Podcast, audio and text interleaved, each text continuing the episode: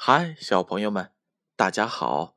这里是小柚子电台，我是建勋叔叔。今天建勋叔叔要给小朋友讲一个大黄鸭的故事。这则故事呢是由法国的作家娜塔莉·梅奈撰写的，绘图者是来自于法国的吉奥姆·普朗特万，翻译者是来自于中国的吕灵燕。是由南京师范大学出版社出品的《大黄鸭》。这是一个小会计的故事。他头顶他的公文包，在雨中走回家。今天和昨天一样，他穿着灰色西装，孤单一个人。今天和昨天一样，他在喜大银行干完活，下班回到家。但是明天呢？啊，明天，明天可不一样。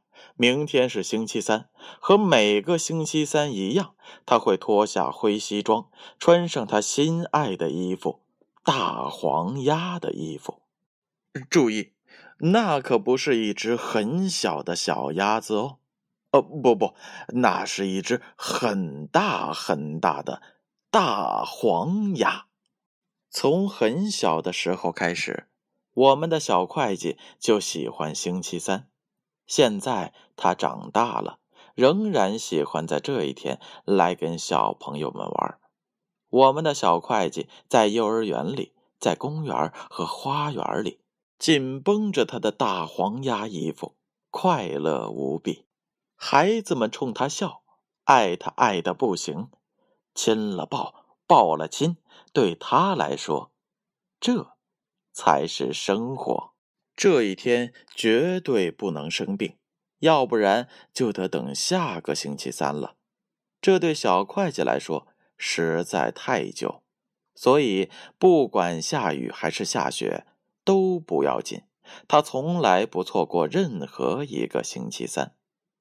我们的大黄鸭是如此尽职尽责。他总待在靠近冰淇淋车或者松饼屋的地方，给最小的孩子挠痒痒，为好动的孩子甩跳绳，再逗逗调皮的小姑娘。当然了，有时候调皮鬼会把冰淇淋抹到大黄鸭的屁股上，或者把沾满巧克力的手随便蹭在它的毛上。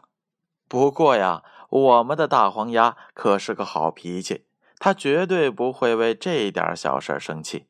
有一次，一个街头小霸王把球重重的砸在他的脑门上，就算是这样，他也不动声色，假装不在乎。所以每个星期三的晚上，房东太太都会看见一只大黄鸭爬过楼梯。死鸭子也不知道擦擦脚掌，他总是这样抱怨。然后有一个星期三，喜大银行的经理带他女儿去美滋滋可丽饼城。哎呦，不巧，我们的大黄鸭也正好选在那里欢度午后时光。第二天一早，穿着灰西装的小会计一上班就被叫到了经理室。哎呀，大事不妙，鸭子要进烤箱了！简直不可容忍！你怎么不扮成鸡呢？经理气愤地说：“我家世世代代的从事银行业，我绝不允许你这样玷污我们的职业。”经理面无表情地指着门说：“从现在起，只要你高兴，你有大把的时间去扮鸭子了。”我们的小会计完蛋了。他到底会怎么样呢？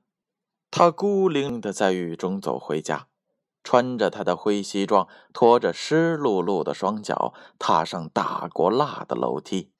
他刚穿过走道，就听见后背传来房东太太开门的咯吱声。小会计脱下灰暗的西装，尽管不是星期三，他却穿起了大黄鸭的衣服。望着镜中的自己，他忍不住咯咯笑了起来。没错，这玩意儿还真挺逗的。我们的小会计觉得很有必要回一趟喜大银行，把他所有的钱从这家粗俗的机构里取出来。途中，他经过茶吧，决定悠哉的享受一次，就着香柠檬茶，品尝美味的双球香草泡芙。那么，为什么不顺便买束花？送给在梦想街卖松饼的漂亮朱莉呢？嗯，决定了，我要两束郁金香。我们的大黄鸭对花店老板说，他正笑眯眯的看着他。嗯，第二束送给我的房东太太。从今往后，她干的活儿可能要更多了。这一刻，我们的大黄鸭真是兴高采烈呀。我们的小会计拿定了主张，他要以大黄鸭的身份来面对生活，这让他一想起来就要笑。今天的故事就是这样了，欢迎关注我们的公众号“小柚子童书”。如果小朋友们希望建勋叔叔把你喜欢的故事读出来，可以在我们的公众号后台留言，并把书籍的封面拍照发给我们。小柚子童书为最美的童年选最好的书，小朋友们晚安。